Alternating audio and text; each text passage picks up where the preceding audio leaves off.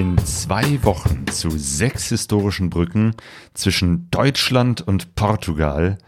Das ist die Six Bridges Rallye. Diese Tour, die eigentlich für Autos geplant war, fuhr Marcel Körner mit seinem Motorrad, einer alten Yamaha XJR.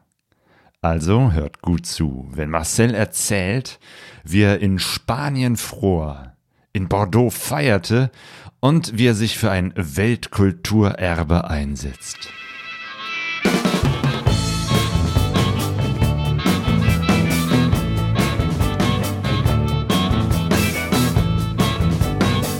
Pegasus Reise. Expeditionen mit den Ohren. Herzlich willkommen zu Pegaso Reise. Ich bin Claudio und ich spreche heute mit Marcel Körner alias Lux auf Tour über die Six Bridges Rallye. Hallo Marcel. Hallo Claudio, hallo Zuhörer. Hi, Mensch, schön. Das ist das erste Treffen seit unendlich langer Zeit, seit Corona, Das wo wir uns persönlich gegenüber Genau, sitzen. genau. Also, wo wir jetzt nicht irgendwie per Zoom, elektronisch, Telefon oder sonst wie verbunden sind, sondern tatsächlich hier in einem Raum sitzen. Sehr schön, dass du hier vorbeigekommen bist, hier im Podcast-Studio.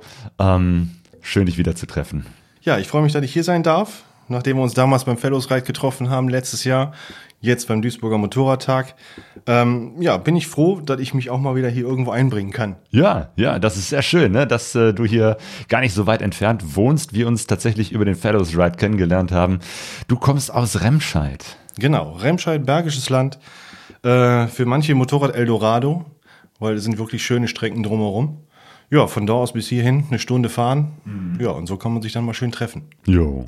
Und wir sprechen über die Six Bridges Rallye, die du letztes Jahr gefahren bist, ganz begeistert davon bist. Und äh, vielleicht erklär erstmal ganz kurz, was ist überhaupt das für eine Rallye? Also die Six Bridges Rallye hat, ähm, ist eine Rallye, knappe 6000 Kilometer, etwas mehr als 6000 Kilometer durch Europa. Äh, man erahnt schon am Namen, Six Bridges hat mit sechs Brücken zu tun. Und zwar haben wir in, zwischen Remscheid und Solingen ähm, eine Großbogen-Fachwerkbrücke, nennt sich die Münchner Brücke. Und zwar überspannt die das Tal der Wupper, äh, ist damals die höchste Eisenbahnbrücke Deutschlands gewesen. Gebaut wurde die 19, äh, 1897 und hat so ein bisschen den Stil, man stellt sich jetzt den Eiffelturm vor, legt den auf die Seite und dann habe ich ungefähr so die Brücken, das Brückenkonstrukt. Ach stimmt, ich stelle mir vor, der, der äh, Eiffelturm stand da, ist einmal umgekippt. Mhm, so die Brücke. also so ein Stahlgerüst, ne? Genau, und das sind, das ist ein Fachwerk ist das, das ist ein Stahlfachwerk und weil in der Mitte halt so ein riesen Bogen drin Ja, ist, ja das Ding passt doch. Wir haben uns gerade hier über Fachwerk im Bergischen Land und unser Haus hier, das ja auch so ein altes, zumindest von innen Fachwerk ist. Genau, also Fachwerk ist ja im Bergischen sowieso ähm, Stand der Dinge damals gewesen, wie gebaut wurde. Mhm. Ne? Also ein Holzständerwerk, dementsprechend gefacht etc. Ähm, 1880 bis 1890 wurden aber noch einige andere Brücken gebaut. Und zwar sind es insgesamt sechs Stück, die in Europa verteilt sind. Ähm, diese Brücken wurden jetzt zusammengefasst und haben den UNESCO-Weltkulturerbe-Antrag gestellt. Sie möchten also UNESCO-Weltkulturerbe werden. Und ähm, damit das auch der Öffentlichkeit bekannt gemacht wird, äh, hat man gesagt, okay, machen wir eine Rallye von jeder einzelnen Brücke zur nächsten. Also wir sind gestartet in Solingen unter der, unterhalb der Münchner Brücke, sind dann gefahren nach Italien, von dort aus durch Frankreich, durch Spanien durch bis nach Porto. In Porto haben wir sogar direkt zwei Brücken stehen. Und äh, wenn man einmal an solchen Brücken steht und man sich die Dinge anguckt und was sie damals geleistet haben, also die, die, die Bauleute da ge geleistet haben, so ein Ding überhaupt hochzuziehen, Hammer. Und äh, zwei Brücken davon hat sogar selbst auch der Gustav Eiffel gebaut. Ah.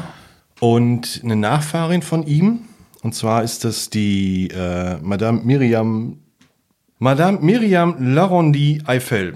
Das war die Nachfahrin, oder ist die Nachfahrin von dem Gustav Eiffel. Ähm, Der Bauer des Eiffelturms. die ist auch Schirmherrin für diese Rallye. Ach, oh, die lebt noch. Genau. Hey. Die lebt noch. Ja. Und ähm, die war, haben wir damals auch in Bordeaux getroffen. Ja. Also wir haben dann auf der Rallye, so ungefähr im Mittelpunkt, haben wir dann in Bordeaux eine große Party gemacht, wo wir uns alle getroffen haben. Mal richtig schöne Sause gemacht. Und äh, da war sie dann auch da, hat eine Ansprache gehalten und fand das auch ganz toll, was wir da Ja. fabriziert haben. Das heißt, diese Rallye ist sozusagen auch eine, eine Öffentlichkeitsarbeit, um auf diese Brücken, auf diese Bauwerke hinzuweisen und äh, auf vielleicht diese Bauwerke diese, Mhm. und dann vor allen Dingen auf diesen, auf diesen ja, Weltkulturerbeantrag. ja, ja, dass die UNESCO merkt, Mensch, da sind auch viele Menschen interessiert. Genau. Sind dann auch welche aus Frankreich mitgefahren oder aus Italien. Also wir sind von, von hier aus sind wir, die erste Brücke ist die Ponte San Michele in Italien gewesen. Da sind ähm, schon welche mit eingestiegen in diese Rallye. Und die sind dann mit ihrem kleinen Flitzer, italienischen Flitzer, sind die dann auch komplett diese Rallye durchgefahren.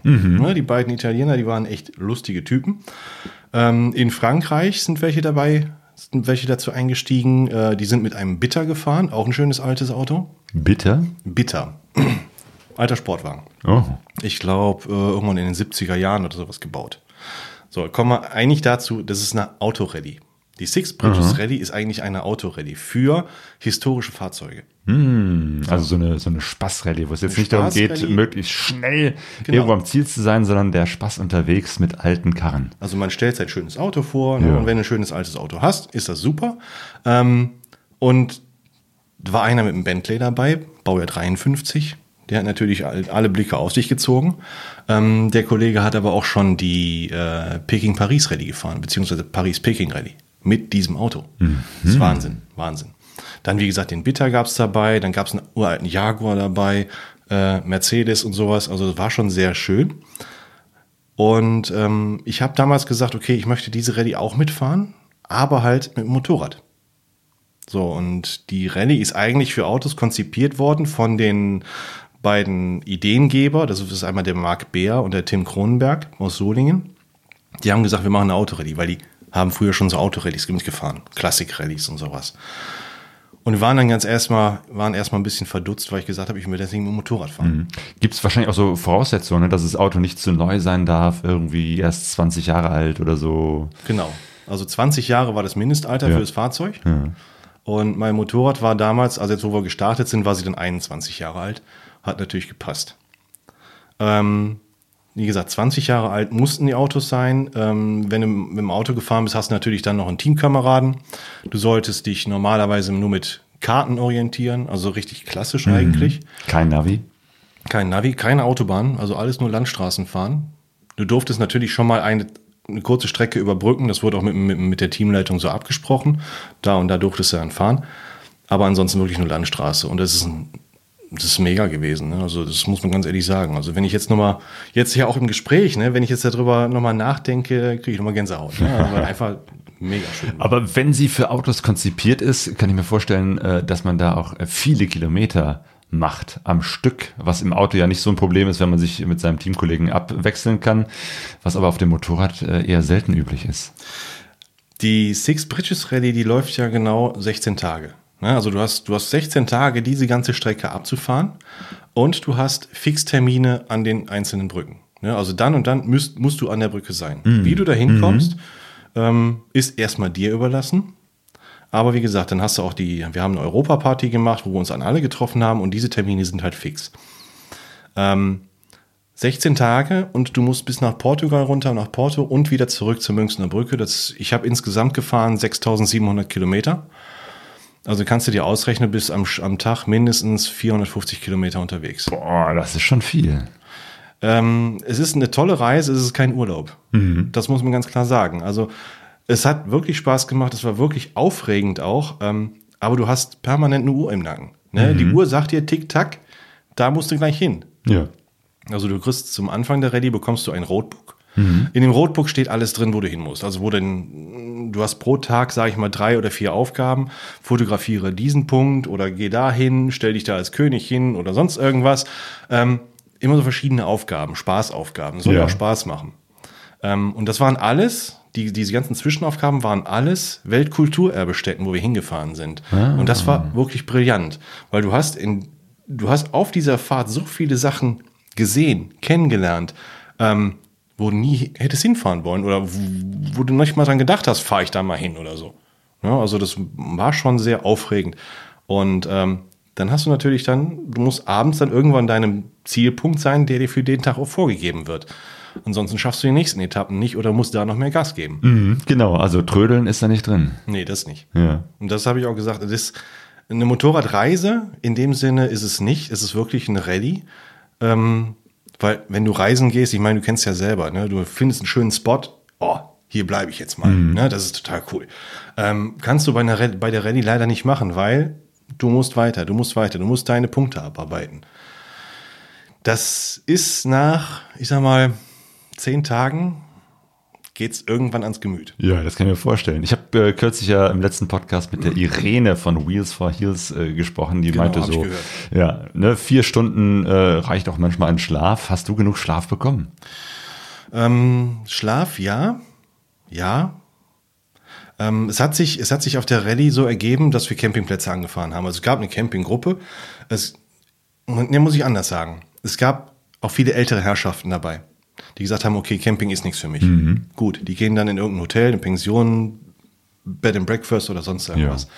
Und es gab halt eine Gruppe, die hat sich etabliert, wir gehen campen.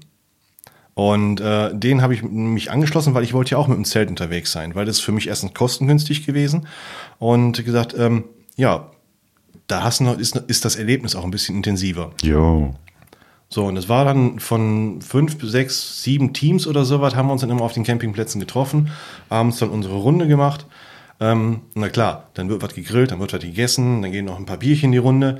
Und, aber du musst morgens früh in der Früh raus, weil du musst dein Pensum schaffen. Und wenn du erstmal alles wieder einpacken musst, klar, in den, ins Auto schmeißt du alles rein. Auf dem Motorrad, ja, packst du die Taschen wieder so, wie sie vorher gewesen sind. Und dann zogst du wieder fest, dann passt dir hier was nicht, dann packst du wieder ab, dann passt da wieder was nicht. Also ich war meistens der Letzte, der abgefahren ist vom Campingplatz. Also es war dann so um halb acht, acht oder sowas, haben wir uns dann auf den Weg gemacht. Und äh, von da aus dann die Tour gefahren. Und dann bis dann abends, teilweise auch erst um 8 Uhr wieder am Campingplatz gewesen. Es ist anstrengend und wenn es dann nachts teilweise richtig kalt wird, ja, dann teilweise bis zu drei Grad nachts, Ui. und dann hängst du am nächsten Tag wieder auf dem Motorrad, da ist es auch noch nicht frisch, äh, auch noch nicht warm. Und dann frierst du dir eben auf der Strecke auch noch was weg. Ne? Irgendwann hast du ein Frustlevel er- erreicht, muss man ganz klar sagen, wo, ja, schmeiße ich das Ding jetzt weg? Fahre ich jetzt wieder nach Hause? Ich habe keine Lust mehr. Wenn du so eine ellenlange gerade Strecke hast durch Spanien, permanenten Seitenwind, zwischendurch Regen und immer kühl, dann sagst du dir irgendwann, nee, ich will nicht mehr. Aber Ich dafür will mich einfach ins Auto setzen und als Beifahrer mitfahren. ja, aber dafür muss ich auch ganz ehrlich sagen, es waren wieder so schöne Erlebnisse dabei, wo du einfach sagst, nee, das kannst du nicht wegschmeißen, du musst das Ding durchziehen vor allen Dingen. Du machst das ja für dein Ego. Na, du willst das Ding durchziehen, du willst das Ding zum Ende fahren. Ähm, ja, das ist so. Und es ist nicht nur fürs eigene Ego, sondern es ist ja auch äh, eine Rallye, bei der Spenden gesammelt werden. Ja, Spenden ist ein gutes Thema.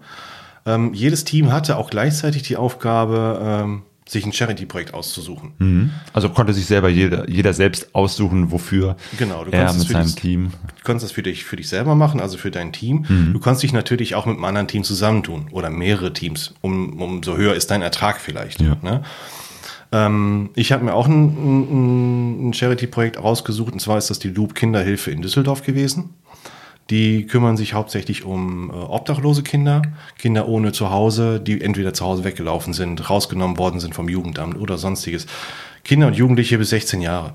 Ja, die haben oben in Norddeutschland, haben die noch einen Bauernhof, da machen die tiergestützte Pädagogik. Also ein ganz, ganz toller Verein ist das. Und die habe ich halt als, also für mich als Charity-Partner rausgesucht, weil es für mich halt wichtig war, was auch mit Kindern zu machen. Ne? Also, dass, dass man die unterstützt in ihrer Arbeit. Ähm, andere waren da, die haben zum Beispiel fürs Team Frieden, das Team Friedensdorf oder sowas. Die haben für ähm, Kinderhilfe von, für Kriegskinder in Afghanistan. Ne? Und die haben richtig gut Kohle gemacht. Die haben richtig gut Spenden gesammelt und sowas. Also da, bei denen habe ich immer noch einen, einen Hut gezogen. Stimmt, Friedensdorf-Oberhausen. Ne? Da, da ist ja auch einer, den du mir empfohlen hattest. Das ist der ähm, Udi Preuß Ja, aus, genau. aus, aus Solingen. Jo. Der ist da federführend gewesen und wie gesagt, ein absolut toffer, toffer Kerl, absolut und äh, ganz lieber Mensch. Und der setzt sich natürlich auch schon seit Jahren, der macht das schon wirklich jahrelang mit dem Friedensdorf. Und äh, wie gesagt, die haben sich nur mit einem anderen Team noch zusammengetan, zusammen dann äh, Spenden gesammelt und bei denen kam richtig was zusammen. Ja. Und äh, ja, jedes Team hat im Endeffekt so seinen, so seinen Punkt gesucht, okay, was kann ich machen, ob es jetzt ein Tierheim ist, ob es jetzt ein, äh, ob es jetzt die, die Hospizarbeit ist oder sowas, die unterstützt wird, das kannst du dir eigentlich frei aussuchen. Mhm. Ja, immer für einen guten Zweck. Immer du für hast einen für die Zweck. Loop Kinderhilfe in Düsseldorf gesammelt. Wie, wie bist du auf den Düsseldorfer Verein gekommen? Ähm, wie bin ich darauf gekommen? Ja, das ist ein bisschen schwierig zu erklären. Ähm, ich muss da ein bisschen ausholen, weil ich habe damals auch gesagt zu meinem Chef, ich arbeite hier auch fest, ich habe ein ganz, ganz normales Angestelltenverhältnis und ich mega Urlaub. Ähm, ich so, Chef, hör mal, ich möchte gerne wegfahren in der und der Zeit. Ähm, dann ging es damals noch um Sonderurlaub oder sonstiges. Und vor allen Dingen habe ich mich dann auch mit ihm unterhalten über ähm, Charity-Projekt, was dabei laufen soll und sowas. Und da hatte er mir vorgeschlagen, hör mal, ich kenne da wen, ähm, hast du nicht Interesse, guck dir das mal an. Na? Und so kam erstmal der Kontakt zur Loop Kinderhilfe zustande. Und äh, da habe ich mich mit denen getroffen. Damals ging es gerade mit Corona los. Das war natürlich auch so eine Sache mit der, in dieser ganzen Vorbereitungszeit. Ähm, da hat man sich dann getroffen auf Abstand und vorsichtig und sonst irgendwas, war ja alles schlimm. Genau, wann war das überhaupt die Rallye? Das war letztes Jahr im Sommer? Ne, das war letztes Jahr im September. September. Okay, ja, stimmt. Und du sagst, ne, es wenn- wurde schon kalt. Genau, und wenn, wenn du dann überlegst, letztes Jahr ist ganz viel Corona bestimmt gewesen. Ne? Und ja. du konntest nicht viel machen. Du warst sehr stark in deinem, in deinem Handeln eingeschränkt. Ähm, war ich schon froh, dass ich mal dahin fahren konnte, auch ein persönliches Gespräch und so. Ja, wie gesagt, und äh, habe ich mich mit denen unterhalten, mir auch die ganze Geschichte der Loop mal angeguckt, ähm, auch was die so machen und äh, war ziemlich begeistert davon. Bin da auch relativ gut mit offenen Armen empfangen worden und da hat man sich halt ausgetauscht. Ja, und dann war das hier, wie gesagt, mein Spendenprojekt, wo ich halt Spenden für gesammelt habe. Als Privatperson Spenden sammeln kannst du ja nicht. Du kannst ja keine Spendenquittungen aussetzen, äh, ausstellen, du kriegst mega Ärger mit dem Finanzamt, sonst irgendwas. Es gibt auch böse Zungen, die behaupten, ja, hoppala, der will Spenden sammeln, ähm, packt er sich in die eigene Tasche. Nee. Also da habe ich dann auch wirklich gearbeitet mit zum Beispiel mit, mit so einem Online, Online, äh, Online-Dienst, äh, Better Place, betterplace.org, wo ganz viele Spendensachen zusammenlaufen. Ähm, habe da mein Spendenkonto errichtet und da konnten dann alle drauf spenden, weil dann habe ich nichts mehr zu tun, bin frei von allem und brauche mich da nicht Ja. drum kümmern. ja, Better Place ist äh, ganz gut. Da haben wir auch schon mal eine Spendenaktion drüber gemacht. Du siehst dann, wer sozusagen über dich spendet und dann äh, am Ende kannst du das eben halt den, dem Zweck zuführen, wenn die nicht sowieso schon selbst da ein Konto eröffnet haben. Äh, die, äh, viele Organisationen haben ja schon ein Konto. genau. Und du sagst dann einfach nur, okay, für diese Organisation mache ich einen eigenen Spendenzweck. Ja. Hieß dann auch bei mir vom Thema her Brücken verbinden Menschen. Ja. Ne, das fand ich also vom, vom, vom Namen her schon sehr passend. Ja, wie gesagt, und ich hatte gar nicht mit so viel gerechnet. Ähm, zum Ende kam ich dann hin auf 2021 Euro, die ich im Jahr 2021 mit meinen 20 Jahre alten Motorrad der Loop Kinderhilfe dann übergeben konnte. Ja, das passt super. Dann äh, die wichtige Frage natürlich, was ist das für ein Motorrad, mit dem du gefahren bist? Das 21 Jahre alte Teil. Das ist meine Erna. Also meine Erna ist eine äh, XJ900S von Yamaha. Äh, ja, eins meiner Traummotorräder aus der Jugend gewesen. Ähm, Baujahr 2000. Und äh, wie gesagt, die wollte ich früher immer haben. Irgendwann konnte ich sie mir kaufen für günstig Geld, habe sie wieder aufgearbeitet, weil das ist ein schönes Motorrad zum Reisen eigentlich. Du hast einen 900 Kubik luftgekühlten, luftölgekühlten Motor, Vierzylinder, da geht nichts kaputt. Ne? Das Ding hat Nassumschmierung, ey, ist alles super. Das Ding hat einen Kardanantrieb. Ne? Was willst du da machen? Kette spannen? Nee, brauchst du nicht. Das Einzige, was ich gemacht habe, ist ein Ölwechsel, Luftfilterwechsel, Vergaser synchronisiert vorher noch. Das Übliche halt. Ne? Dann neue Reifen draufgezogen, weil ich wusste, mit 6.500 Kilometern ist der Reifen eigentlich platt. Ja, und dann bin ich das Ding gefahren. Koffer draufgeschnallt und ich war super zufrieden. Das Ding hat mich absolut durch alles getragen. Da waren Schotterpisten bei, da waren Schnellstraßen bei, da waren ziemlich heftige Kurven in den Pässen dabei, da war alles. Regen, Sonne, Wind. Also ich bin mit dem Ding absolut zufrieden. Super. Würde ich auch jederzeit wieder kaufen. Ja. Ja, auch ein sehr schönes Motorrad, wie ich finde. Ne? In diesem, also wenn man, wenn man dieses Design der 90er Jahre gerne mag. Ne? Also, Es ist nicht up to date, muss man ganz ja, klar ja, sagen. es, ne? ist, es, es hat schon was Nostalgisches, weil damals war das ja irgendwie ein sehr, sehr beliebtes Moped, das man Ja. jetzt äh, kaum noch sieht, aber eben halt doch irgendwie, ich habe mich auch, als ich das gesehen habe, ne, du warst ja mit, damit auch auf dem Fellows Ride und so und äh, fühle ich mich doch sehr zurückerinnert an die 90er Mhm. Das Ding hat ja noch ein bisschen, hat ja noch ein bisschen Historie, ein bisschen Geschichte, weil ich habe damals ähm, die 600er Baureihe, die kleine Schwester von ihr, alle Die. Diversion. Die Diversion habe ich Ja. komplett durchgefahren. Auch die alte kantige, die 51J noch. Ähm, 600 Kubik. Hast du etwas über 60 PS, hast einen Kettenantrieb, aber damit, da war ich auch in Bayern, in, an der Nordsee, an der Ostsee, äh, hier deutschlandweit rumgefahren und habe mit dem Ding innerhalb von einem Jahr, man würde nicht glauben, aber sind 50.000 Kilometer zusammengekommen. Und ähm, die, die ganze Reihe, die hat mich schon immer so fasziniert, weil die Technik ist zwar alt, aber bewährt. Das Ding ist nicht überzüchtet. Das Ding fährst du und fährst du und fährst du. Wenn du die Wartungen einhältst und sowas, wenn du ab, und zu mal einen Ölwechsel machst und sowas, ist das gar kein Problem. Das Ding fährst du, bis, bis du schwarz wirst. 600er war mir aber irgendwann zu klein. Wenn du mit der Frau hinten drauf unterwegs bist, zu zweit mit Gepäck und sonst irgendwas, merkst du, hm, es könnte ein bisschen mehr sein. Und da habe ich mir irgendwann gesagt, okay, die 900er wäre noch schöner. Ne? Und dann, wie gesagt, durch den Kardanantrieb, 90 PS, hast du echt ein Reisen wie Gleiten, ne? muss man ganz klar sagen. Und das hat man gemerkt, in, teilweise in den Straßen Spanien und, und, und, Portugal. Also mit fast 400 Kilo Gesamtgewicht, also kompletter Bepackung mit mir selber drauf, lag das Ding echt fett auf der Straße. Ja. Deswegen also.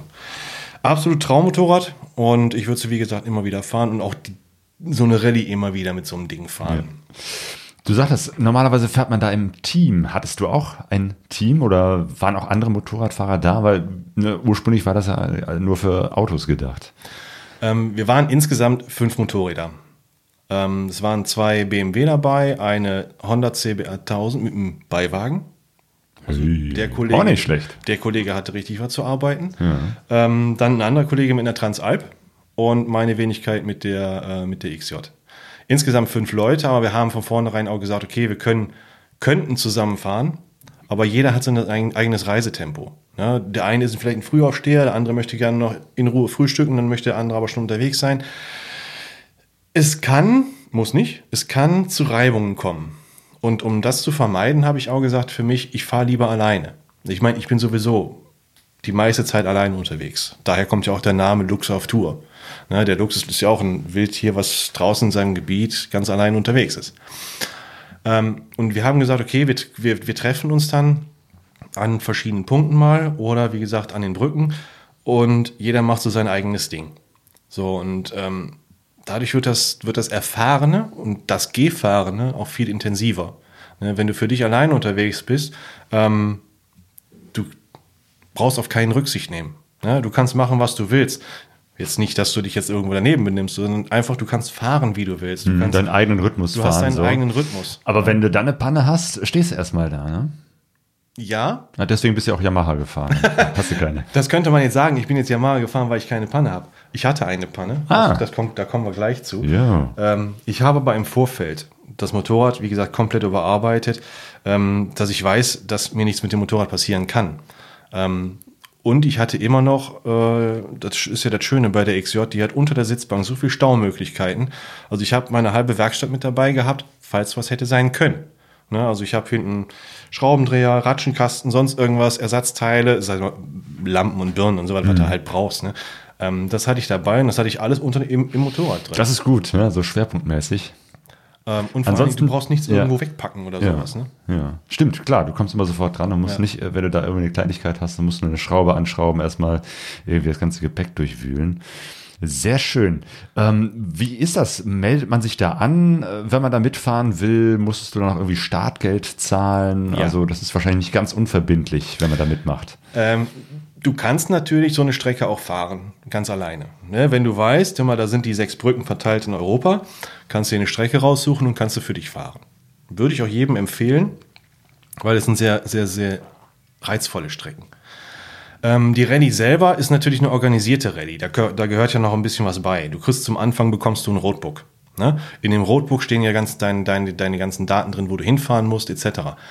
Das kostet Geld. Äh, Hattest du denn da- das irgendwie im Tankrucksack? Ähm, weil wenn du keinen Navi hast ähm, und du irgendwie weißt, okay, jetzt muss ich dahin und jeden, guckst dir das vorher auf der Karte an. Machen wir erstmal das eine. Also Okay. erstmal, erstmal wegen, wegen, wegen der Rallye selber. Ähm, die Rallye ist eine organisierte Rallye und du musst dich anmelden und es gibt ein Startgeld, was du bezahlen musst. Bei der ersten Rallye wurde es dann teilweise von der Stadt Solingen noch gesponsert. Deswegen haben wir einen verminderten Preis bekommen als Startgeld. Ähm, die Startpreise sind etwas hoch, muss ich ganz ehrlich sagen. Ähm, wobei du kriegst aber auch noch einiges geboten. Ne, du hast, du, du hast in, Euro- wir haben in Bordeaux an einem alten Weinchateau, an einem alten Weingut eine Riesenparty gefeiert mit Verköstigung, mit allem drum und dran. Wir haben in Porto dicke Ansprachen bekommen, wir haben an jeder Brücke eigentlich ähm, was bekommen, etc. Und äh, klar, du musst ein Startgeld zahlen. Das Ding ist einfach weg, damit du einfach nur mitfahren kannst. Dann die Kosten, die du noch selber hast, sind natürlich Sprit, Unterkunft, Fressalien. Das sind alles Sachen, die du selber tragen musst und deswegen kostet so eine Rallye auch einen kleinen Urlaub, muss man ganz klar sagen. Aber du kriegst, wie gesagt, auch einiges geboten. Ja? Und äh, klar, du kannst dich anmelden. Es gibt eine Homepage, der Six Bridges Rallye. Ähm, die nächste Rallye läuft vom 27.08. bis 11.09. Und die Anmeldungen sind im Moment offen. Also du kannst dich Also dementsprechend nächstes ist dann immer noch- 2000, äh, dieses Jahr 22. für ne? 22. Ja, genau, wir reden von 27.08. bis 11.09.22. Jo. Und die Anmeldungen laufen jetzt gerade. Es haben sich auch schon einige angemeldet. Von einem weiß ich, der will Motorrad fahren mit einer BMW. Der hat sich bei mir schon gemeldet. Und wenn mehr kommen, ist das auch cool. Also ich muss ganz ehrlich sagen, mit dem Motorrad das Ding zu fahren, ist wirklich Hammer. Wirklich ein Erlebnis. Zum Thema Navi Ja. und diesem Roadbook. Ich meine, in diesem Roadbook, du musst immer wieder gucken, wo musst du denn hin. Und normalerweise hast du als Autofahrer, und das ist eben der Nachteil dabei, dass du hast als Autofahrer jemanden neben dir sitzen, der, Genau. kann, die, der kann dir die Karte studieren und ist dann wie die freundliche Dame aus dem Navigationsgerät. Genau, die nächste, nächste Straße rechts. links, Ja. nächste Straße rechts, bitte wenden. ja? ähm, ich habe mir Karten besorgt, Kartenmaterial besorgt vom ADAC und selber noch andere Karten besorgt. Und ich sag dir ganz ehrlich, ich habe da zwei Tage gemacht. Und dann habe ich die Karten weggetan und mir mein Handy genommen und habe mich navigieren lassen. Ähm, du hast einmal den Zeitdruck. Wir sind in der ersten Nacht, wo wir losgefahren, äh, am ersten Abend, wo wir losgefahren sind, abends in Baden-Baden angekommen. Da war stockduster. Und wenn du da durch die Wälder fahren musst, um dein Hotel oder deine Unterkunft oder den Zeltplatz zu suchen, du siehst nichts mehr. Du hältst irgendwo an, kramst dir deine Taschenlampe raus, damit du auf deine Karte gucken kannst, wo geht denn die Straße lang. Du kannst ja keine Straßenschilder lesen, nichts. Ja, ja, du verlierst unheimlich viel Zeit damit. Das ist ein Problem. Und irgendwann habe ich gedacht, nee, komm, du bist immer abgelenkt, weil du immer gucken musst, wo ist die, wo ist die Straße, wo du hin musst. Und du fährst dann unsicher. So, erstens willst du was erleben, beziehungsweise willst du auch was sehen von deiner Landschaft und willst nicht nur permanent auf die, auf die Karte gucken. Ähm, ich habe es dann so gemacht, ich habe mir das Handy genommen, ich habe mich leiten lassen vom, vom, vom Handy. Du kannst ja dein, dein, dein Ziel auch als Weltkulturerbe kannst du ja auch direkt eingeben. Jo. So, und habe mich dann leiten lassen. So. Weil das ist ja nichts anderes. Du hast dann eine Stimme im Ohr. Das Handy war weggepackt, also ich sehe das Handy ja nicht. Ich, Achso, hab das sozusagen nur auf dem Kopfhörer. ich habe es nur auf dem Kopfhörer. Ähm, und irgendwann sagt ja eben die Stimme, jetzt feste links, jetzt feste rechts. Ähm, das habe ich einfach gemacht aus dem Sicherheitsaspekt. Weil ich kann mich dann auf die Straße konzentrieren. Ich kann, weil du fährst ja Sachen, die du noch nie gesehen hast, äh, auf die Straße konzentrieren. Ich weiß, wo ich dann hin muss und ähm, bin nicht abgelenkt. Ich, kann- ich brauche nicht nach unten gucken auf eine Karte oder nach unten gucken auf ein Handy. Ne?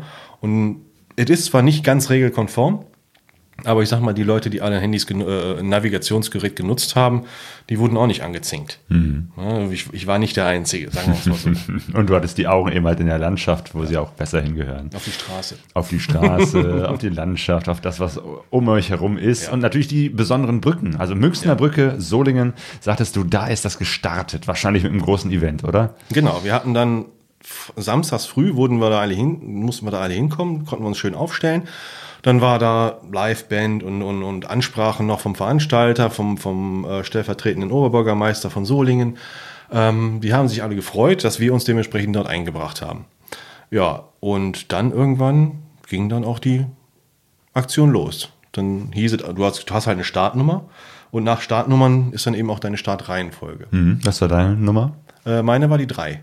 Also ich war relativ früh weit weg. Wir haben die erste Etappe habe ich mit einem Kollegen gefahren, der mit der Transalp, der war etwas weiter hinten.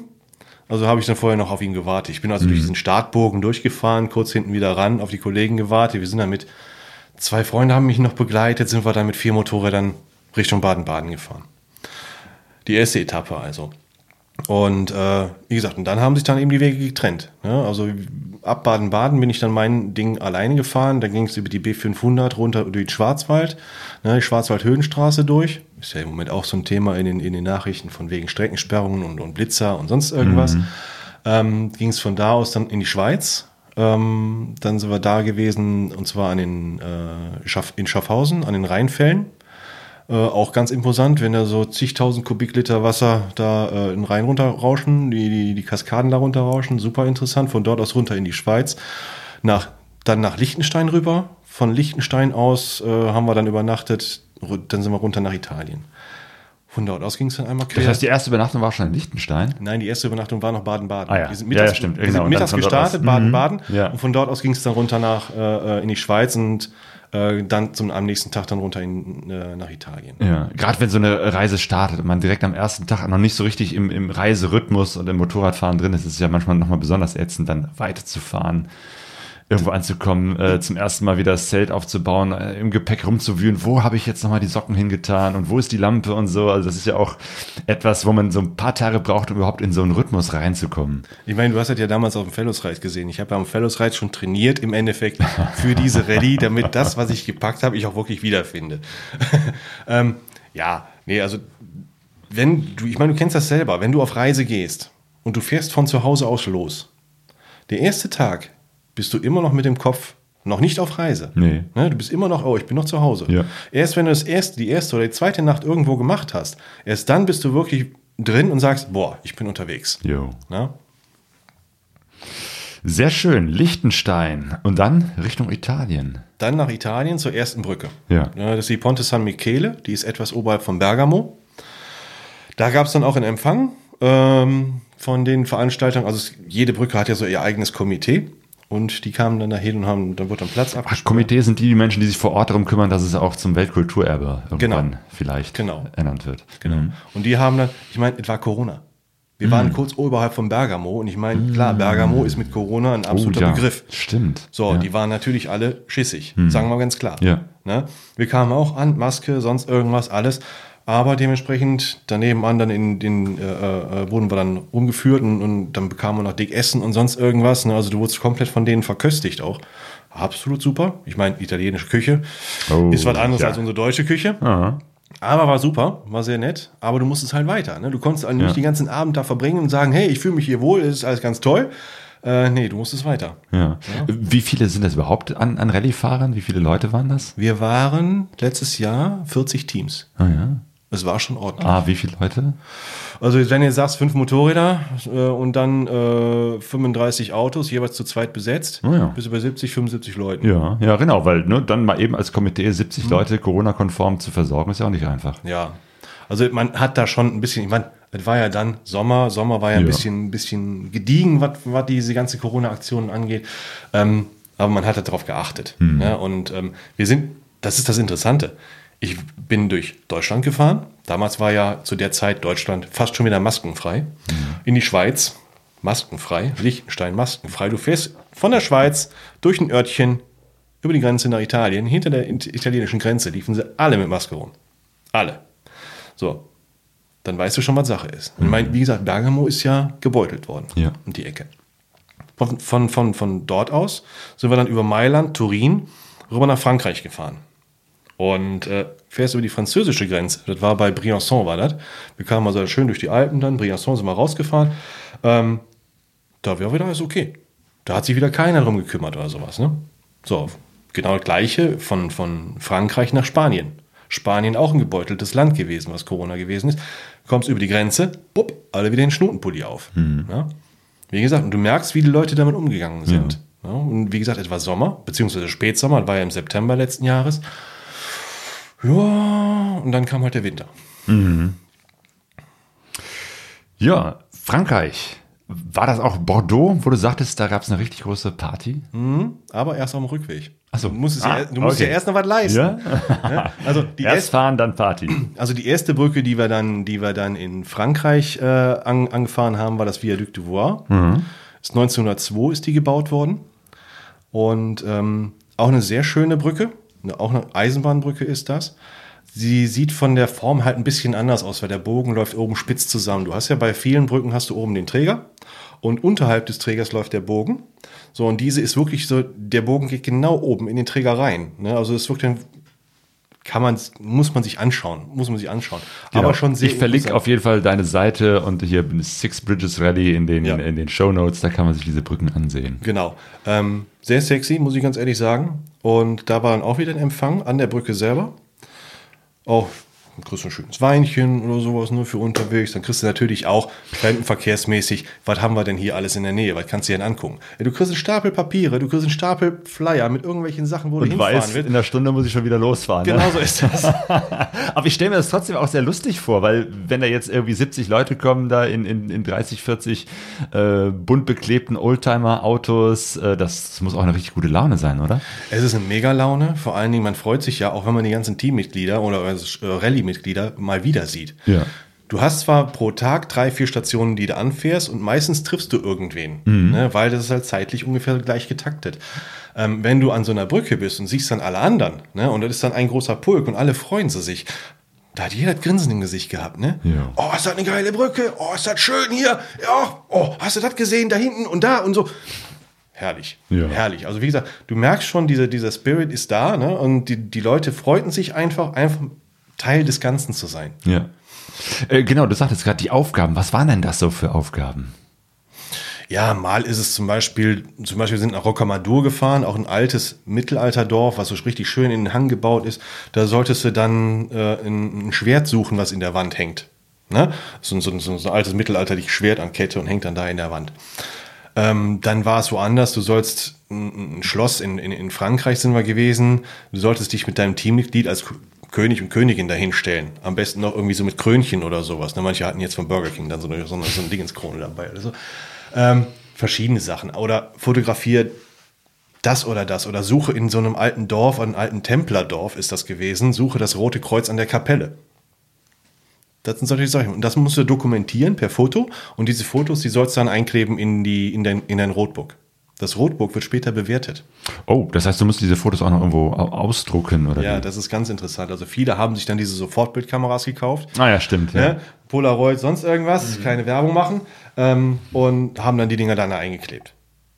Ich habe mir gesagt, okay, ich war da, ich habe meine Fotos gemacht, ich habe die jedes, jeden Tag auf Instagram und Facebook gepostet. Also da hast du den Beweis. Ne?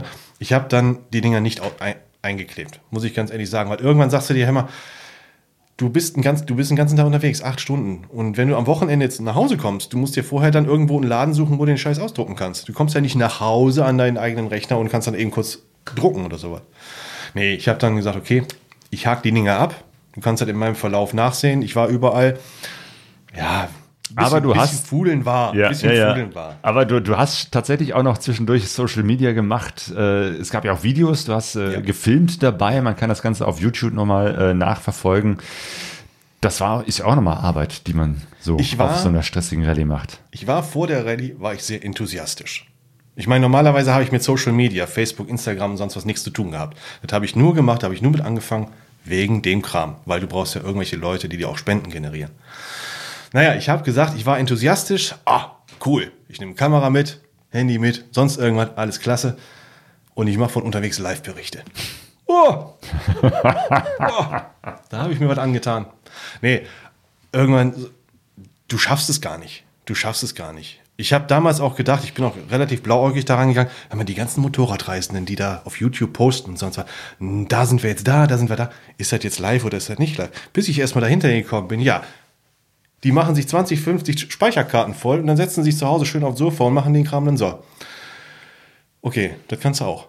Und dann habe ich gedacht, nimm die Sachen alle mit. Ich hatte, wie gesagt, zwei GoPros dabei, ich hatte das Handy dabei ähm, und habe jeden Tag also einige Sachen gefilmt, die ich gefahren bin und habe dann im Nachgang auf YouTube jeden einzelnen Tag hochgeladen, wo die interessantesten Sachen drin waren, die ähm, mir gefallen haben, beziehungsweise was auch als Aufgabe gewesen ist.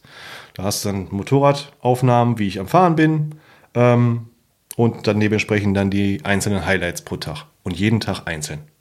So, die Arbeit habe ich mir nach der Rallye gemacht und ich glaube, das ist auch sinnvoller, weil sonst bist du nämlich nur damit beschäftigt.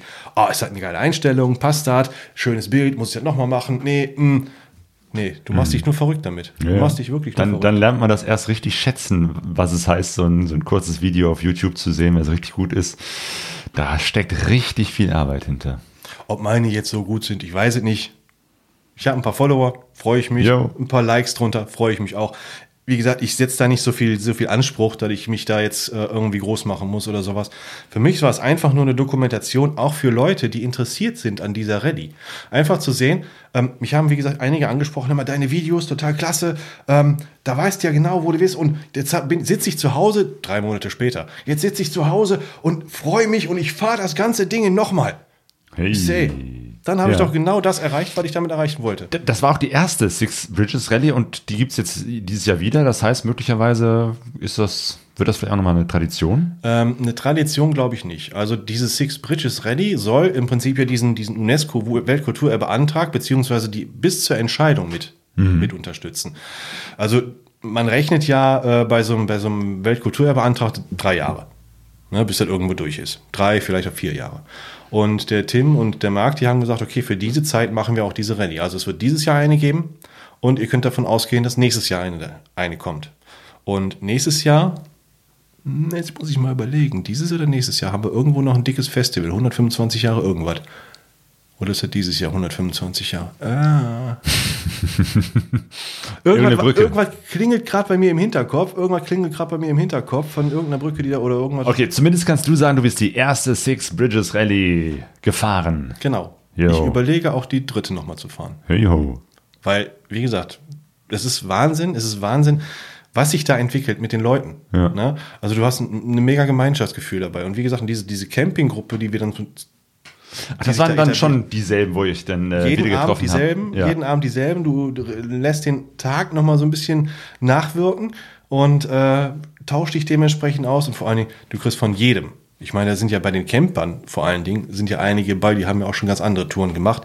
Und dann hast du dir abends echt was zu, zu erzählen. Mhm. Ne? Also, ob jetzt mit dem Motorrad ist, da waren ein paar Motorradverrückte bei, die sind mit dem Camper gefahren. Aber jeder hat irgendwas zu erzählen. Ne? Und es wird nicht langweilig. Und wenn du ein Problem hast, da sind auch mal schaut Autos ausgefallen, ja, dann wird halt mit angepackt. Ne? Genau, bei 20 Jahre alten Autos gibt es immer irgendwas zu schrauben. Ja, das war Wahnsinn. Ihr wart im September unterwegs und dann Spanien und Portugal. Vermutlich wurde es da wieder ein bisschen angenehmer, ein bisschen wärmer. Ähm, du wirst lachen. Nö. Oh, Nein, äh, wir, sind, ich, wir sind durch Frankreich durchgekommen. Also, Moment, jetzt muss ich sagen, wärmste war wirklich Italien. Das wärmste war Italien. Dann sind wir ähm, von Italien aus, da haben wir auch noch den, den, den, den Col de Finestre gefahren. Das ist so ein Bergpass. Ähm, ganz interessant, auf der einen Seite Schotterstrecke, auf der anderen Seite asphaltiert. Auf der Schotterstrecke sollten wir hoch. Da habe ich einen eigenen Film von gemacht. Das ist, eine, ich glaube, äh, dreiviertel Stunde nur Schotterfahren mit der XJ. Ähm, bis du dann oben warst. Oben war alles im Nebel. Du hast also nichts gesehen. Ähm, ja, und dann auf der anderen Seite wieder runter. Absolut, absolut genial. Und äh, nee, aber in, in Spanien selber war es tagsüber mal warm, ja. Aber nicht so, dass du jetzt sagst, okay, ich bin in Spanien. Ähm, es war ein permanenter Wind und die Nächte wurden verdammt kalt. So, und weil ich vorhin schon gesagt habe, ne, wenn du nachts gefroren hast und gehst aufs Moped und am nächsten Tag musst du weiterfahren.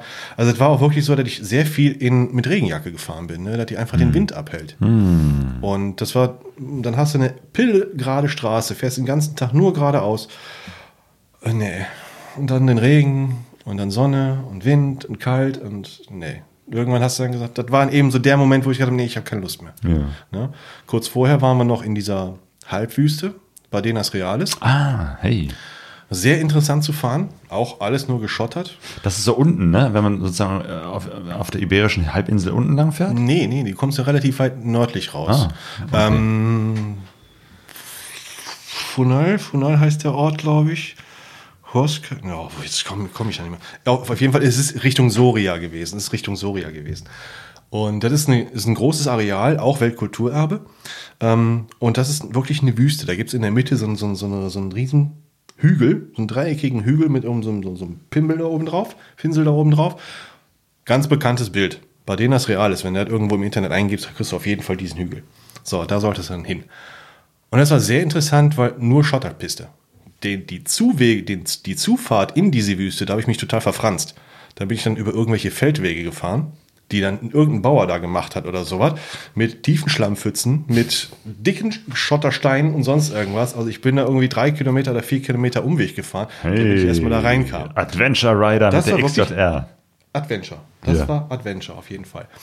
Und äh, jetzt muss man dabei sagen, einer unserer Motorradkollegen hat sich dann auch in den Badenas Reales lang gemacht. Oh. Also habe ich dann zum Schluss, wo ich dann wieder raus gewesen bin, hat ein Bild geschickt. Moped liegt im Graben und er ist komplett mit dem Moped abgeflogen. Ist anscheinend weggerutscht und so und hat sich Knie verdreht und durfte dann die Rallye dementsprechend abbrechen. Musste sie abbrechen. Tat uns allen ganz doll leid, wie gesagt.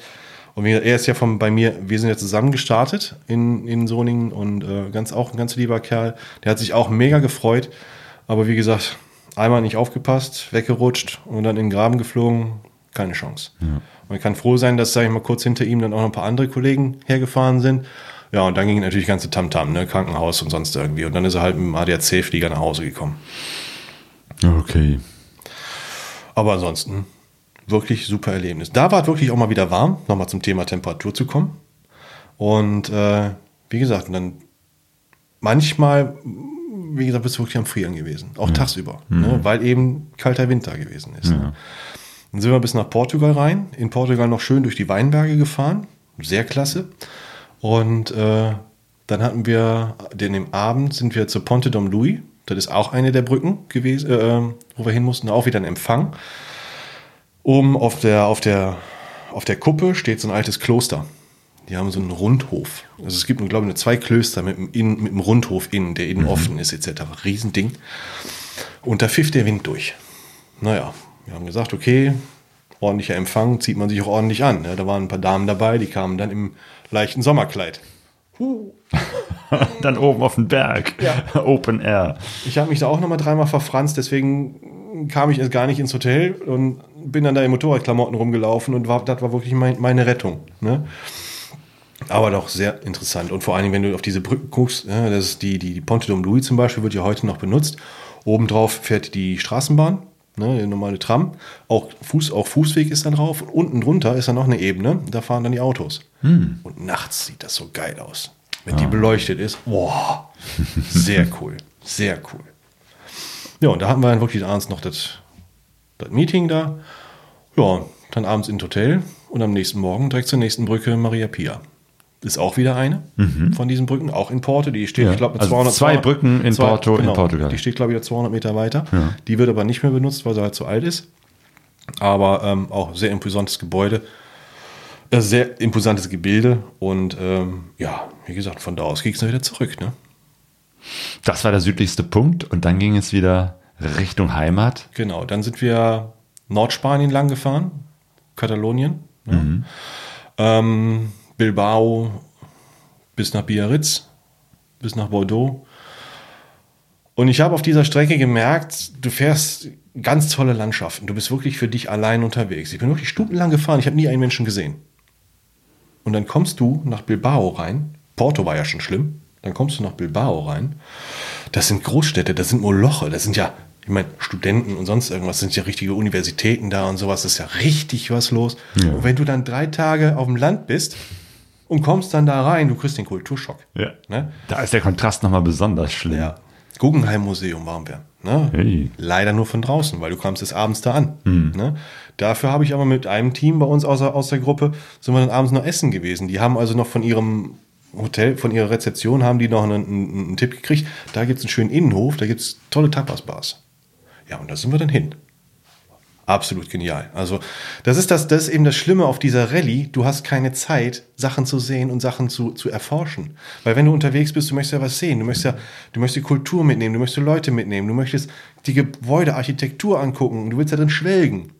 Kannst du leider nicht. Auf der. Zumindest kannst du gut essen. Du kannst zwischendurch mal gut essen. Ja. Ja. Aber wie gesagt, tick, tack, tick, tack, Ja, tick, ja, tack. es ist halt eine Rallye. Ne? Ja, das das ist ist keine. Reise, wie du schon sagst. Jo, und äh, dann seid ihr wieder nach Frankreich gefahren und da gab es noch eine Brücke auf dem Weg, ne? Genau. Wir hatten dann, wir sind dann von, von Biarritz aus an der, an der Küste sind wir nach oben Richtung Bordeaux. Da kamen wir dann an dieses Chateau, an dieses Weinchateau. Und von dem Weinchateau aus einmal quer durch Frankreich wieder zurück gab es die äh, letzte Brücke in Frankreich und das ist das äh, Garabit-Viadukt. Das ist eine Brücke genauso wie die Münchner Brücke oder wie auch so zum Beispiel die Ponte San Michele. Du hast oben auf die Trasse einen richtig schönen Bogen. Aber das Geile ist, diese Brücke ist rot. Die ist rot angemalt. Hui. Das ist totaler Kon Kontrast, ne? weil die überspannt ja so, so, so ein See.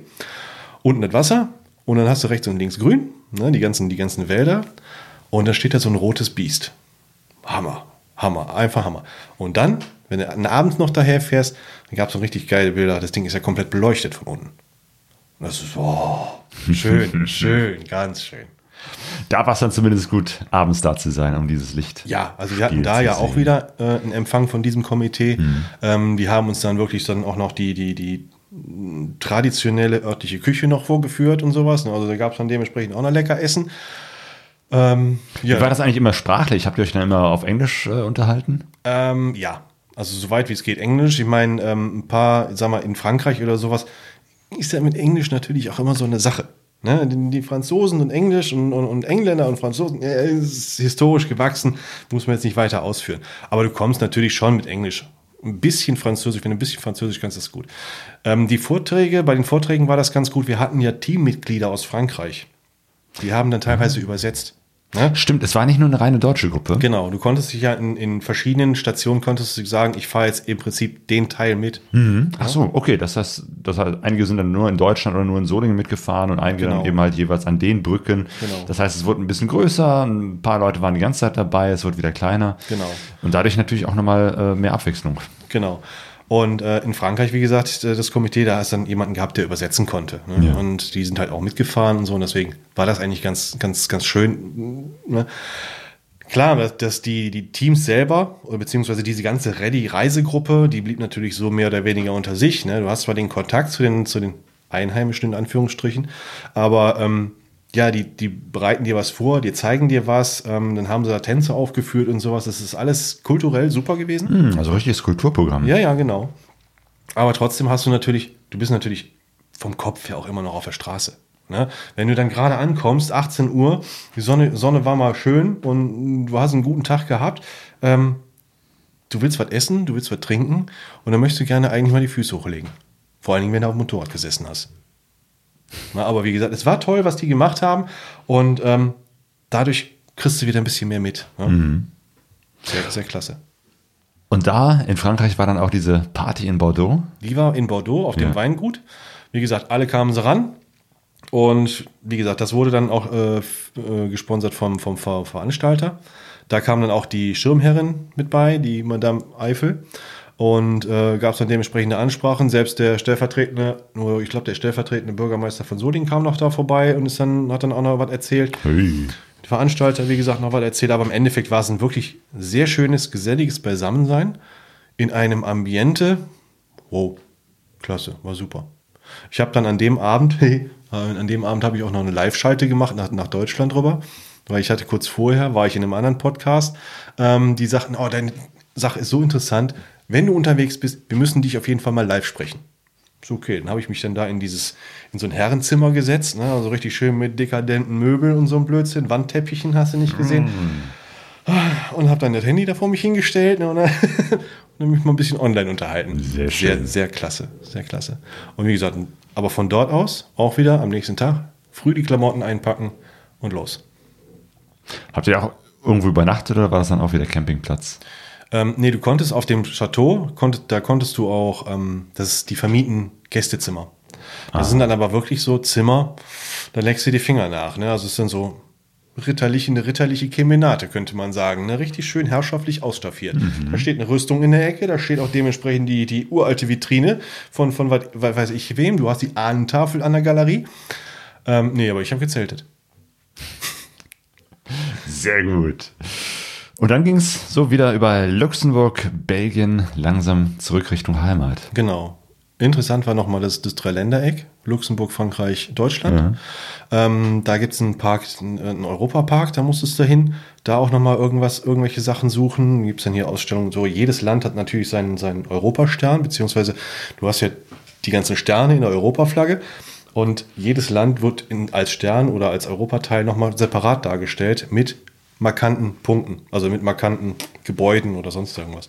War auch zum Beispiel so ein Punkt, den du suchen musstest, fotografieren, abspeichern, weiterfahren. Belgien, dann über Aachen zurück, Aachener Printen. Ne? Und von dort aus dann ging es dann wieder zurück nach Solingen zur Münchner Brücke, wo die Abschlussveranstaltung war. Das gab es auch nochmal. Ja, die musste Abschlussparty. sein. Genau, in die, muss, die musste sein, also Zieleinlauf, weil du musstest dann dein Roadbook abgeben. Ah ja, richtig, genau. Das musste Ziel bewertet werden. Und dementsprechend gab es dann abends nochmal schön lecker Essen.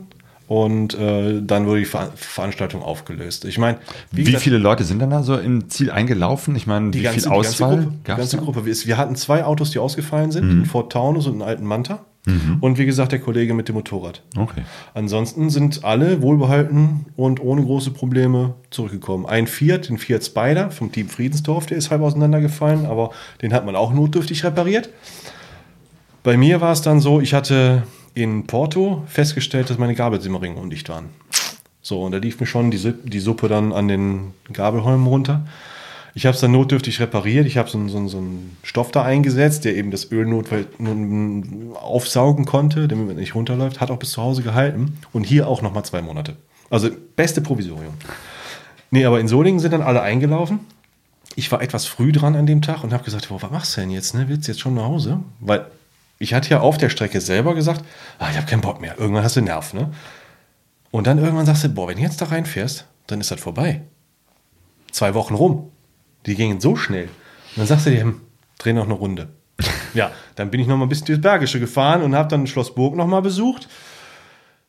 Und dann irgendwann bin ich dann da runtergefahren. Ah, ja. Wobei, also ich stelle mir das schon sehr, sehr feierlich vor, als du Ja. da reingekommen bist. Also das eine Video habe ich zum Beispiel auch äh, gesehen, wo du eben halt ankamst und Du hast ja diesen Fotos, Bogen, du genau, man Bogen. fährt durch so einen Bogen, so eine Ganz richtige... viele Leute, ganz viele Leute Ja. stehen da, applaudieren dir. Ja. Ähm, du, es ist, du kriegst einfach nur Gänsehaut, wenn du da reinfährst. Ne? Und du bist vor allen Dingen nach den zwei Wochen Strapazen, die du hattest auf dem Motorrad, oder die ich hatte auf dem Motorrad, ähm, ist es wirklich so, du kannst alles hinter dir lassen, du schmeißt irgendeine Last ab, du bist einfach nur, boah, ich habe was geschafft. Ich habe was geschafft. Und ich meine, 6000 Kilometer, 6700 Kilometer zu fahren innerhalb von zwei Wochen.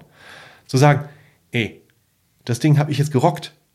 Das ist ein absolut geiles Gefühl. Ne? Muss man ganz klar sagen. Das ist so erhebend. Ist so, ja, Endorphinausschüttung ohne Ende. Und natürlich, klar, nach zwei Wochen, du siehst deine Liebsten wieder, alle Leute freuen sich, dass du auch gut angekommen bist. Ja. Ne? Und auch die ganzen Teammitglieder, die auch alle Strahlen im Gesicht haben, weil eben, du hast das Ding geschafft. Ne?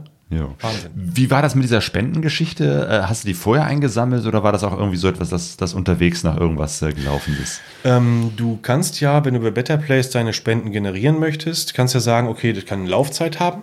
Ne? Du kannst aber auch sagen, bis ich das beende.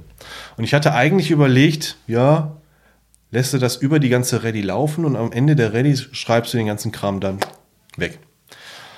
So, es gab noch ein, es wurde noch besprochen, wir machen ein Nachtreffen von dieser Rallye, ne, weil es dann auch Fotos gab und sonst irgendwas. Und dann habe ich gedacht, okay, das war dann irgendwann im Oktober. Lass bis dahin die, die, die Spendenklamotte noch laufen.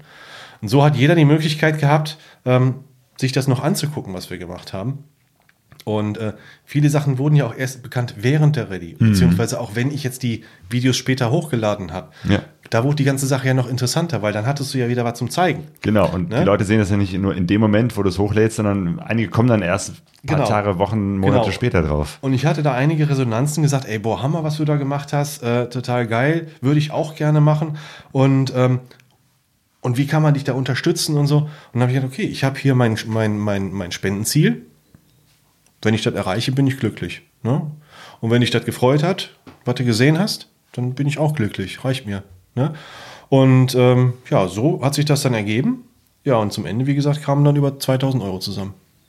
Und Ja. da war ich ganz, ganz stolz drauf. Sehr, sehr gut. Für die Kinder- und Jugendhilfe. Genau. Loop e.V. Ähm, ja, tolle Geschichte. Äh, Und ich stelle mir vor, dass, dass äh, das ganze Team oder die ganzen Leute, die ja mitgefahren sind, dass sich da auch nochmal einige Kontakte ergeben haben. Also wir haben noch unsere WhatsApp-Gruppe, Ja. da schreiben wir zwischendurch rein. Ähm, es gibt Nachtreffen und äh, manche von denen sind ja teilweise schon ähm, Rallye-Veteranen. Ne? Die organisieren ihre eigenen Rallyes und sowas. Ne? Zum Beispiel die, das Team Cortini, ähm, die machen jetzt eine Pfingstrallye oder sowas in, in, in Holland. Die sagen, okay, komm vorbei, wir fahren zusammen so und so viele Kilometer da rum, machen da eine Pfingstrallye draus. Ähm, Einige sagen sich, ähm, wir machen schon bei der nächsten Rallye mit, bei der nächsten Six Bridges Rallye. Es gibt natürlich auch noch ganz andere Rallyes, so Klassik-Rallyes oder so. Ne? Und da trifft man sich dann schon mal und wenn man Bock hat, ich meine, das war jetzt Ende letzten Jahres sowas gemacht haben. Wir haben gesagt, dieses Jahr wollen wir uns auch noch mal so treffen, ne? dass wir sagen, okay, ab in den Garten, Feuerchen an, Bierflasche auf, Ja. Grill an und, und lass uns mal noch mal drüber reden. Ne?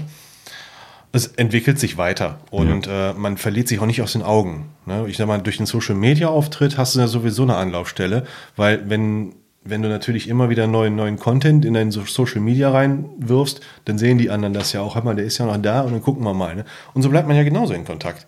Und das ist eigentlich schon ganz gut. Ich meine, Marcel und Social Media war immer Spinnefeind. Auf der anderen Seite hast du natürlich einen leichten Benefit dadurch, ne? muss man ganz klar sagen. Also welchen Weg gehst du? Ne? Das, die Frage muss sich jeder selber stellen. Ich hätte gerne darauf verzichtet, aber ich sag mal, wenn du mit Spenden arbeiten willst und vor allen Dingen, wenn du mit großem Publikum arbeiten willst, die für die Spenden brauchst du den Kram. Sonst kommst du nicht weit. Ich meine, ich werde nicht gesponsert, ich habe keine Leute, die da im Hintergrund sind, die mich sponsern oder so ein Blödsinn. Ist auch nie mein Ansinn. Ich habe das Ding für mich gemacht, ich habe das Ding für mich bezahlt. Alles andere ist an die, an die, an die Loop gegangen. Bin ich zufrieden. Ja. Ich habe gleichzeitig da ja noch in dieser, in dieser Tour für die Biker for Kids äh, äh, bin ich ja noch gefahren. Die Biker Also for noch ein Kids- anderer Spendenzweck. Noch, noch ein anderer Zweck, der aber relativ einfach war. Die Biker for Kids arbeiten ja für den ambulanten Kinderhospizdienst in, in Düsseldorf. Und ähm, die machen so ein, so ein, so ein, so ein Motorrad-Ride oder, oder ein Charity-Ride war das. Genau in dieser Zeit war das, wo die Rallye stattgefunden hat. Du solltest dann also auf deiner Rallye Fotos machen von deinen Touren, oder ich sag mal, andere sind jetzt nur Tagestouren gewesen oder sowas, äh, solltest Fotos machen und die sind dann eben für diese Kinder in diesem Kinderhospiz als Fotobuch gedruckt worden. Ah, guck mal hier, die Leute fahren für dich. Die Leute, fahren- du konntest dir dein Kind aussuchen, für wen du fährst. Ne? Und dann hieß es dann, Team Marcel ist der Marcel, der ist jetzt auf der Six Bridges Rallye, Team sowieso ist da unterwegs, Team sowieso ist da unterwegs. Dann haben die ein Fotobuch gemacht. Wie viele Leute da unterwegs waren. Hammermäßig. Hammermäßig. Und wie gesagt, Biker for Kids, die machen das auch schon sehr lange. Eben auch für diesen, für diesen Zweck. Und äh, wie gesagt, wenn da dieses Jahr, die haben jetzt demnächst den, den Motorradkorso in, ähm, in Düsseldorf, da werde ich auf jeden Fall auch wieder teilnehmen. Weil, wie gesagt, wenn man wenn du Motorradfahren was Gutes tun kannst, ist doch super. Ja, ja, solche Veranstaltungen machen dir Spaß, ne? Ja, genau. auch Fellows Ride und, Genau. und solche Geschichten. Nochmal kurz zu Six Bridges, also dir ist nichts passiert, das Motorrad hat gut durchgehalten, also bis auf diese Gabelsimmerin Genau. Geschichte oder so. Weil ich, ich hatte ein ähm, Video auch gesehen, wo du irgendwie wieder nach Hause kommst und wo, wo so, ein, so eine Delle im, im, in einem der Koffer war. Ach so. ja, War da nicht was? Ein kleines Malheur in, in Biarritz. Ich meine, Biarritz ist ja eine mondäne Stadt. Ne? Also da hast du ja wirklich dann die High Society aus Frankreich und was weiß ich wohin. In Biarritz gibt es einen Felsen an der Küste. Da steht eine Marienstatue oben drauf. Das war auch ein Punkt, wo wir hinten hinfahren sollen. Sind wir auch hingefahren. Du hast nur in Biarritz zu wenig Parkmöglichkeiten.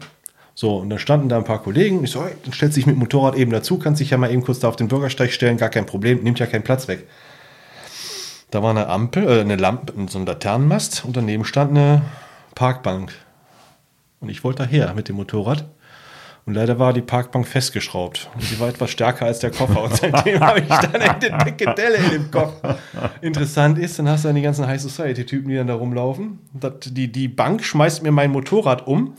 Und ich reiß natürlich, halte mich am Motorrad fest und reiß den Hahn auf. Ne?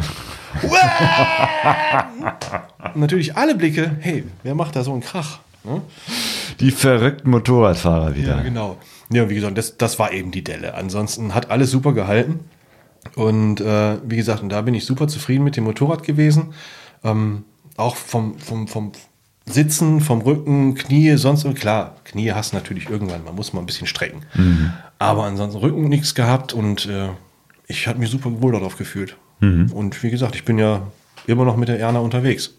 Ne? Ja. Ich habe die Gabel frisch gemacht, also da sind jetzt wieder neue Wellen dicht drin drin. Aber ansonsten habe ich nichts weiter gemacht. Und sie fährt. Die verrückten Motorradfahrer sprachen wir gerade an, die den Hahn so gerne aufdrehen. Ein anderes Ding, wo du dich ja auch äh, engagiert, äh, engagierst, ist ja äh, die Geschichte um die Motorradfahrverbote.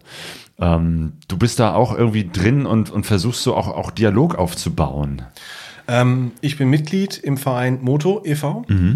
Äh, Moto e.V. hat sich zusammengeschlossen mit verschiedenen anderen Vereinen, auch unter dem Motto Hochschalten.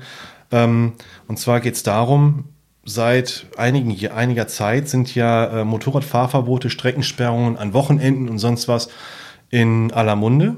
Und ähm, da gab es auch verschiedene Demos. Da war ich letztes Jahr auch in, in Köln auf der Demo. Und man demonstriert im Endeffekt dafür, dagegen, dass wir Motorradfahrer halt nicht diskriminiert werden.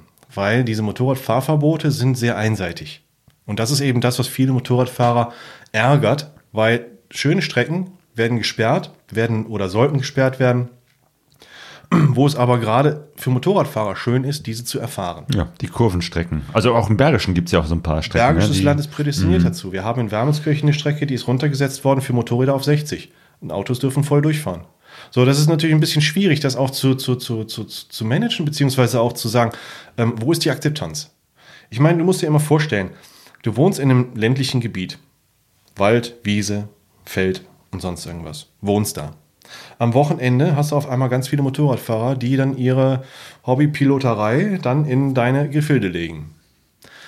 Irgendwann, ich, also wie gesagt, ich kann diese Anwohner ja teilweise nachvollziehen. Ja. Ne, weil es ist ja nicht nur, es ist ja nicht nur der Genussfahrer wie du jetzt mit deiner XT oder ich mit meiner XJ, die daherfahren, sondern es gibt ja auch manche, die dann sagen, ey, ich habe einen Supersportler. Mhm. Ja, ich bin und jetzt gucke ich mal, wie weit ich, wie Und schnell ich im zweiten Gang fahren kann und so. ich habe die Strecke schon dreimal gefahren, ich fahre sie noch zum vierten Mal, damit ich meine Pace äh, Mhm. Ja. verbessern kann.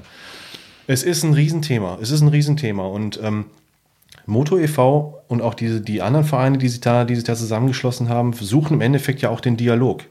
Ne? Einmal den Dialog zur Politik. Warum macht ihr das überhaupt? Hat das überhaupt Hand und Fuß? Ähm, dann den Dialog auch zu Anwohnern. Ihr habt hier ein Problem, meldet euch doch bei uns. Wir können darüber reden, wir gucken uns das mal an. Moto e.V. macht ja auch Messungen. Ne? Die kommen jetzt, mal, wenn du, du dich jetzt beschwerst, ich habe hier so eine Motorradrennstrecke vor der Nase, ähm, kommt doch mal vorbei. Dann kommen wir vorbei, machen auch mal Messungen. Ne? Oder wir versuchen natürlich auch mit Motorradfahrern zu reden, den Dialog mit den Motorradfahrern, um denen so ein bisschen auch, sagen wir, ins Gewissen zu reden. Ähm, weil es liegt ja immer als, an dir selber als Motorradfahrer, wie du wahrgenommen wirst. Du hast es immer in deiner rechten Hand. Richtig. Ja? Und das ist ein ganz, ganz schwieriges und auch ein langwieriges Thema, weil ich sag mal, durch diese Social Media Foren, wo ich überall drin bin mittlerweile, sehe ich ja die Reaktion. Also du kannst sagen, auch wenn du teilweise vernünftig argumentierst, du wirst immer jemanden haben, der sagt, ist meine Freiheit, ist mein Ding, ich mache mein Ding so laut wie ich will, ist alles eingetragen. Ja, gerade das Thema Freiheit ist etwas sehr überstrapaziert in den letzten Seit Corona, Monaten. seit Corona ja. kann ich das ja. Wort teilweise nicht mehr hören. Ja, ne? also es ist wirklich ein, ein, ein Wort, was, was schon teilweise wehtut, weil es auch sehr stark missbraucht worden ist. Mhm. Ja. Aber genauso ist es da wieder. Ne? Und, ähm, war, und natürlich kann ich die Argumentation der Motorradfahrer ja auch verstehen. Die sagen, hör mal, da fährt ein, da fährt ein, GTI und GSI und sonst irgendwas an mir vorbei, Klappenauspuff, hast du nicht gesehen? Mhm. Noch mit Soundkulisse. Ich meine, die Autos werden ja teilweise heute mit Soundkulisse raus, rausgegeben, die dann extra noch Fehlzündungen machen, die dann extra rumpöttern Ja. und sonst Ja. irgendwas. Ich kann es verstehen und ich kann beide Seiten verstehen. Das Problem ist aber einfach, ähm, seit Corona hat sich so ein, so ein richtiger Egomanismus irgendwo etabliert. Ähm, jeder denkt nur noch an sich. War vorher auch, ist aber jetzt umso schlimmer geworden, beziehungsweise fällt verstärkt worden, Es so. fällt viel mehr auf. Und man muss irgendwo doch sagen, Leute, wir müssen alle ein bisschen über den Tellerrand gucken. Wir müssen alle irgendwo uns zurücknehmen. Weil den Nachbarn interessiert es ja auch nicht, ne? wenn er seinen Rasenmäher anschmeißt und den anderen Nachbarn damit aus dem Bett holt. Sage ich jetzt einfach mal überspitzt. Ein gemein gemeinschaftliches Zusammenleben geht nur, wenn man sich wirklich aufeinander und gegenseitig respektiert und vor allen Dingen auch Rücksicht nimmt. Und das scheinen manche Leute zu vergessen, vor allen Dingen, wenn sie den Motor anmachen vom Motorrad oder vom Auto. Wie gesagt, ich, ich sehe beide Seiten. Und ähm, es ist verdammt schwierig und das wird, dieser Prozess wird uns auch noch lange, lange begleiten, dass wir sagen, okay, wir haben irgendwann einen Konsens gefunden. Ich meine, die Politik ist genauso schuld. Die Politik ist schuld, die Hersteller sind genauso schuld. Warum hat die Politik den Herstellern erlaubt, überhaupt so laute Dinge auf den Markt zu bringen? Die in den letzten Jahren sogar noch lauter geworden sind ab Werk. Wenn also das ist die, schon schlimm. Wenn ja. ich mir die Produktbeschreibungen verschiedener Modelle angucke, ja, wie sie in verschiedensten Fachzeitschriften drin sind, dann muss ich ganz ehrlich sagen, Leute, habt ihr eigentlich ein, ein, an der Klatsche? Hm. Äh, ihr könnt doch nicht bei den Diskussionen, die wir da draußen haben, wo, man, wo sich Leute mundfusselig reden, ein Motorrad auf den Markt bringen, was 95 dB Standgeräusch hat, was jetzt gerade gerade eben noch geht, wenn du nach Tirol fahren willst. Ähm, und die bollert und macht und kreischt und sonst irgendwas, je nach Motortyp. Und das wird ja richtig angepriesen. Ne? ja, So, ich weiß nicht, wofür das sein muss. Ich kann auch mit einem leisen Motorrad fahren. richtig. Und ähm, klar, viele sagen sich, ähm, Motorrad, da gehört Sound zu. Ja, klar, du darfst auch gerne Sound haben. Der Sound darf aber nicht aufdringlich werden. Weiteres Problem ist Straßenortsausgangsschild. Das Ortsausgangsschild ist für manche Leute wirklich der, der Moment, den Hahn aufzudrehen. Und jetzt sage ich wieder, ich kann auch langsam beschleunigen und gehe den Leuten nicht auf den Sack. Ich kann natürlich auch das Ding hochziehen bis zum geht nicht mehr. So eine RR, so eine BMW RR, die macht mal eben kurz zu 150 zweiten Gang oder so ein Blödsinn, aber dann hörst du auch was.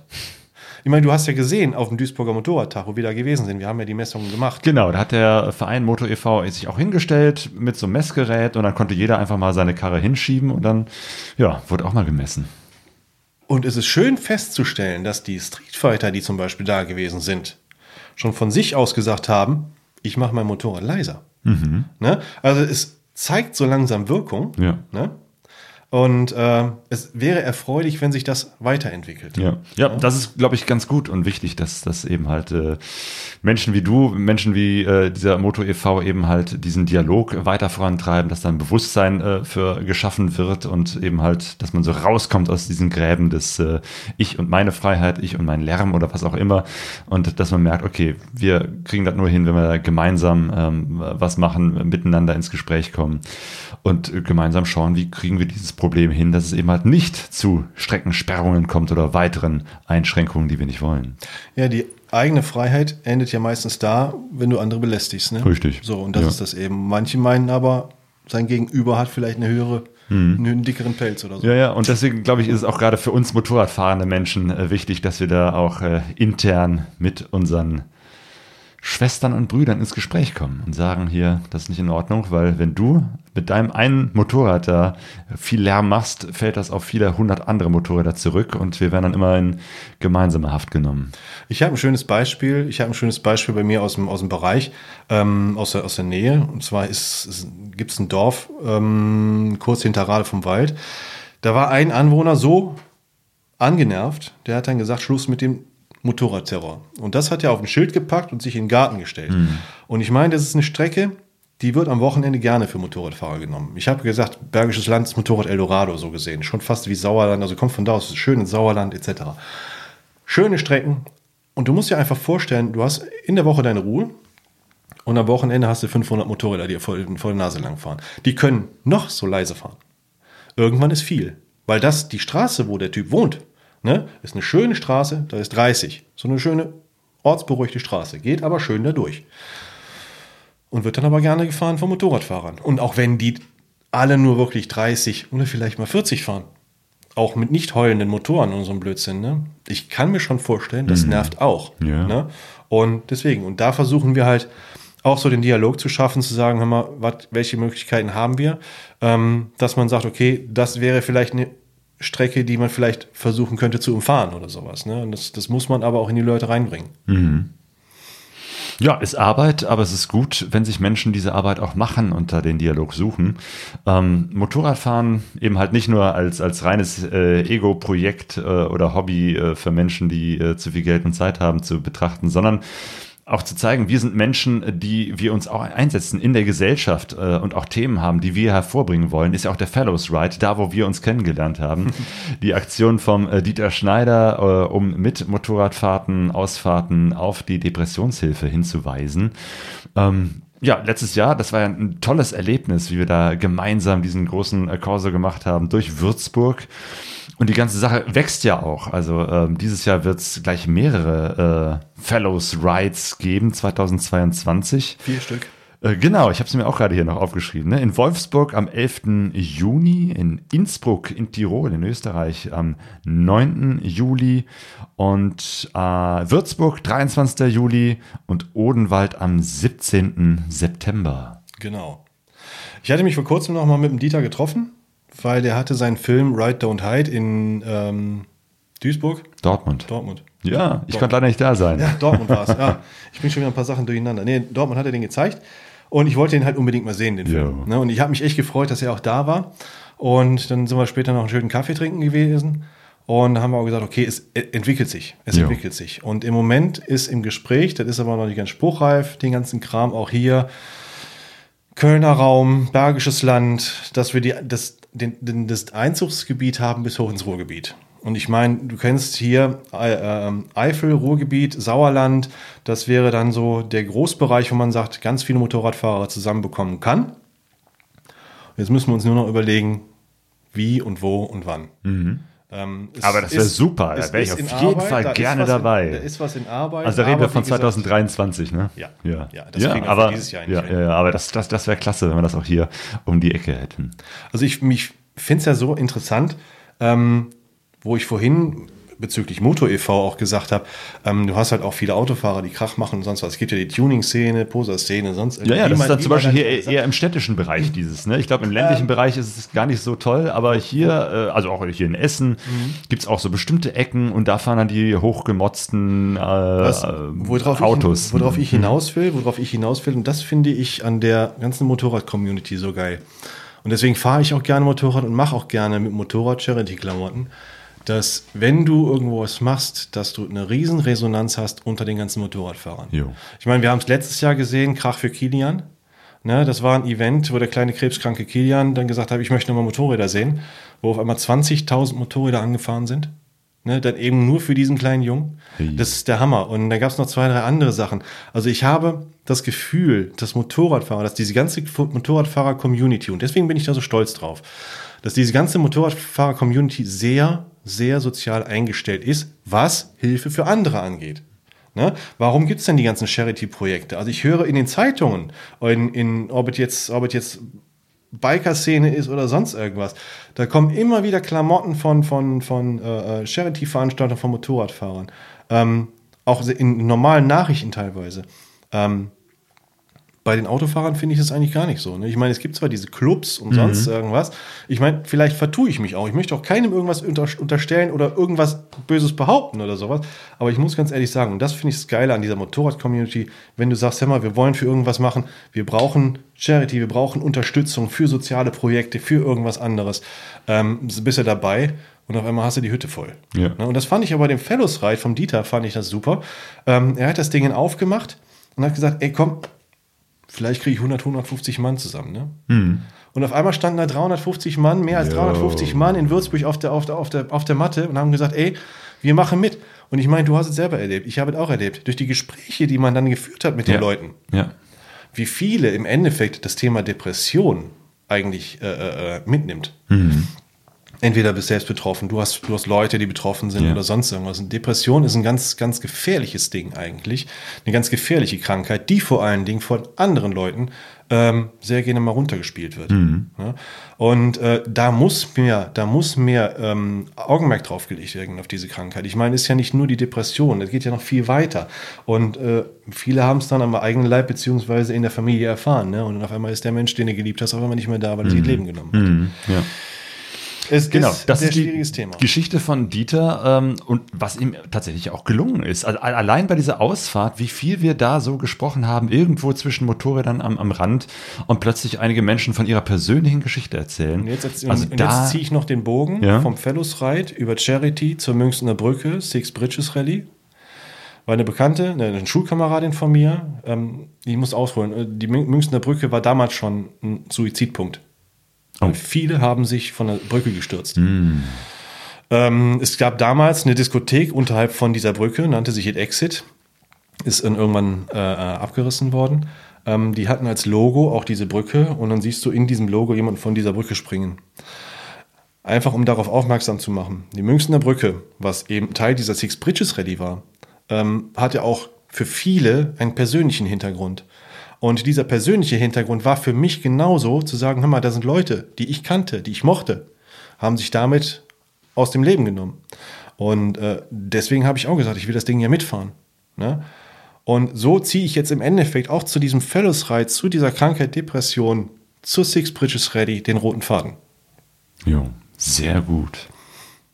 Ja, das ist, glaube ich, das Ding, dass, dass wir äh, Zusammenhänge sehen und äh, dass speziell für, für Menschen, die mit dem Motorrad unterwegs sind, Solidarität, Mitmenschlichkeit eine große, eine große Rolle spielen. Es gibt doch nichts Schöneres, als wenn du mit deinem Hobby anderen Leuten was Gutes tun kannst. Jo.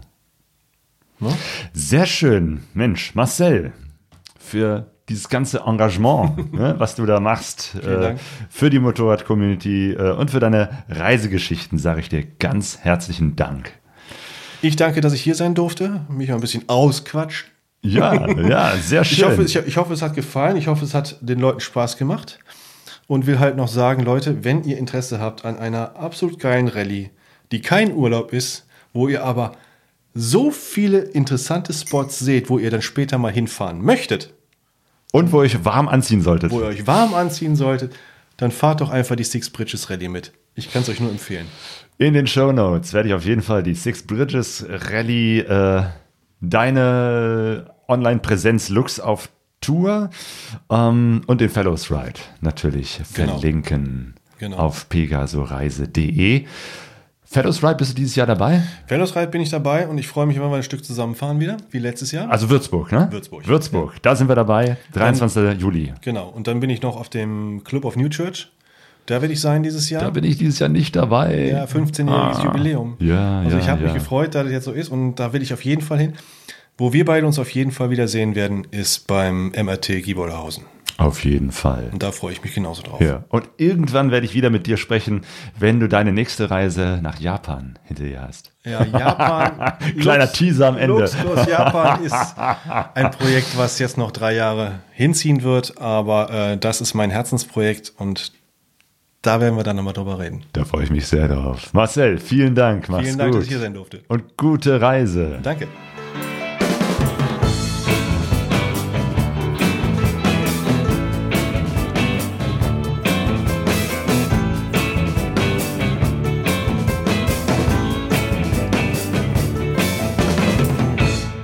pegasoreise.de